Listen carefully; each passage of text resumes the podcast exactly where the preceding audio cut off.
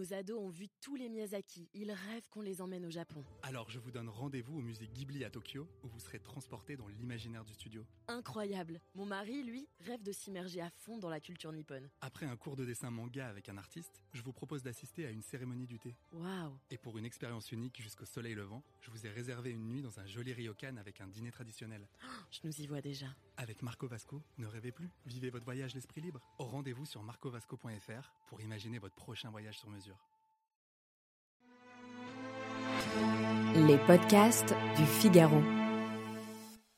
Si nous avions déjà parlé de l'équilibre délicat à trouver entre pratique sportive et assiduité au café des sports, il semblerait que certaines activités s'accommodent davantage que d'autres à la consommation d'un petit verre de vin rouge. Et parmi elles, le yoga. Voici pourquoi.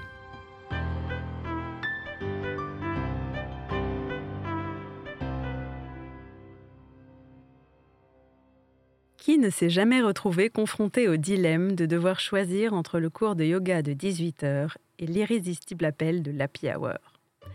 Toujours à l'avant-garde, nos voisins d'outre-Atlantique et d'outre-Rhin ont développé au cours des dernières années quelques concepts plus ou moins astucieux afin de ne plus avoir à faire face à ce choix cornélien, effaçant par là même toute tentation à l'autoflagellation.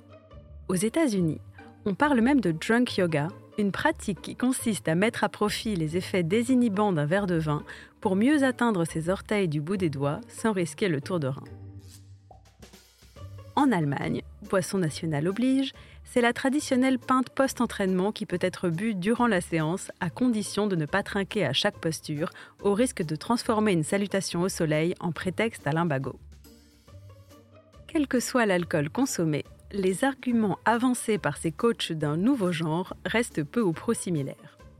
L'effet des endorphines sécrétées au cours de la séance serait démultiplié par celui de l'alcool, tandis qu'à l'inverse, l'état méditatif dans lequel nous plonge le yoga serait propice à mieux décrypter les subtilités d'un vin et à accroître nos facultés de dégustateur.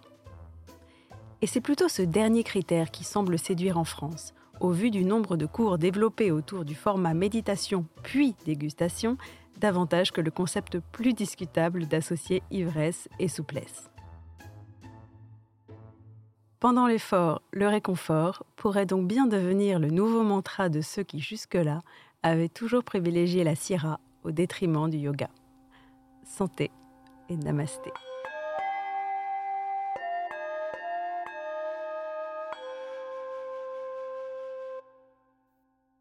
Merci d'avoir écouté ce podcast. Je suis Alicia Doré, journaliste et responsable éditoriale du Figaro 20, et vous pouvez nous retrouver sur Figaro Radio, le site du Figaro et sur toutes vos plateformes d'écoute.